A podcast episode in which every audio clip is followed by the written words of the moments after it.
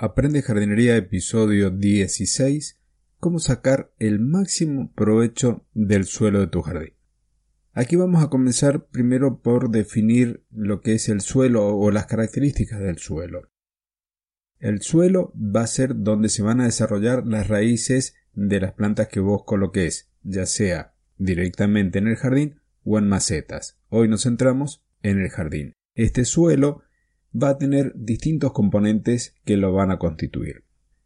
Por un lado la parte mineral, por otro la parte orgánica, agua y aire. Estos elementos, mezclados entre sí, van a posibilitar de mejor o peor forma la vida de tus plantas. Si al suelo le hacemos un corte vertical como si caváramos un pozo y estuviéramos viendo las distintas capas, podemos encontrar distintos horizontes. El primero, el más superficial, normalmente es de color más oscuro y es el que tiene mayor cantidad de materia orgánica. Esta materia orgánica no ha entrado en su completa descomposición. Podemos ver los trozos de hojas, restos de palitos y demás. Hay una importante carga microbiana que van a ir procesando estos restos. Esta capa va a ser más o menos profunda dependiendo del clima en donde te encuentres. En una zona semidesértica, como podría ser el pedemonte de la Argentina, esta capa, este horizonte, conocido también con la letra A, es muy pequeño. Cuando tenemos climas con grandes variaciones de temperatura y poca humedad, no logra haber una acumulación importante de materia orgánica. Quizás debajo de las plantas un poco más protegidas de las condiciones ambientales podés llegar a encontrar.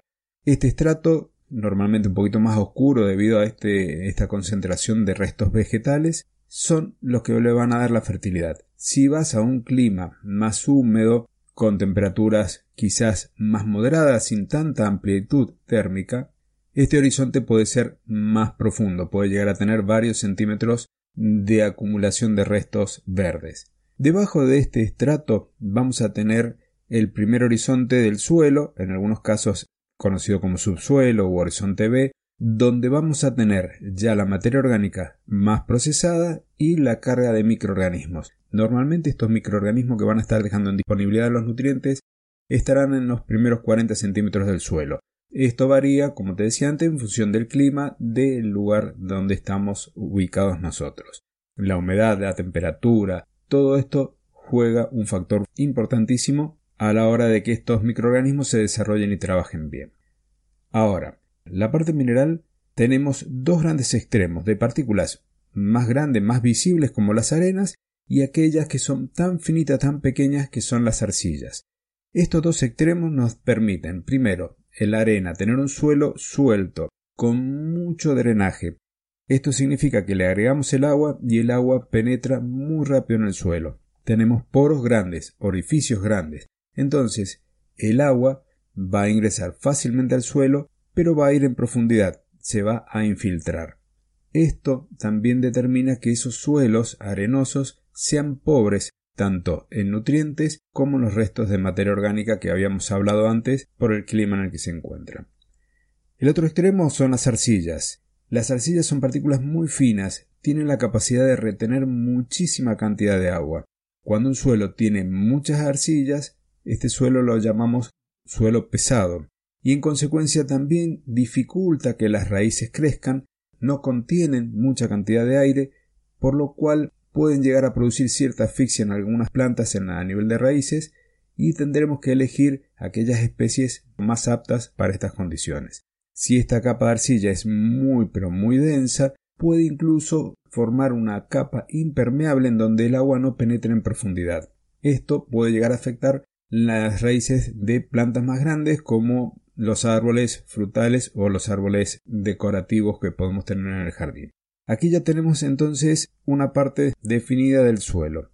La estructura que va a estar dada por los componentes inorgánicos que te decía, los dos extremos son la arena y la arcilla. En el medio, esta mezcla de estos dos componentes y el tamaño de esas partículas, la granulometría, nos va a dar suelos que van a tener todo lo que necesitamos. Un suelo que tenga drenaje por un lado, pero también que pueda almacenar o contener agua estamos en presencia de un suelo franco, ya puede ser franco limoso, franco arcilloso, franco arenoso, dependiendo de la cantidad de cada uno de los tipos de partículas va a ser la clasificación.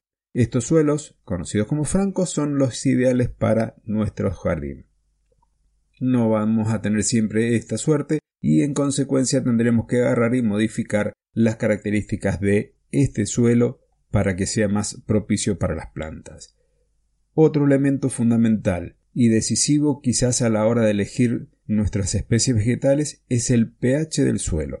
Este valor es referido a la acidez o a la alcalinidad del suelo que muchas veces está ocasionado por la presencia de plantas, como por ejemplo si tenemos pinos, las agujas de los pinos van a hacer que ese suelo sea más ácido. ¿Qué vamos a hacer en estos casos? Dependiendo si es la acidez es generalizada o la alcalinidad es generalizada en nuestro terreno, tenemos la posibilidad de aplicar algún tipo de enmiendas y de corregirlos. Pero estas correcciones no son permanentes y a lo largo del tiempo tendremos que seguir. ¿Te está gustando este episodio? Hazte fan desde el botón Apoyar del podcast de Nivos. Elige tu aportación y podrás escuchar este y el resto de sus episodios extra. Además, ayudarás a su productor a seguir creando contenido con la misma pasión y dedicación.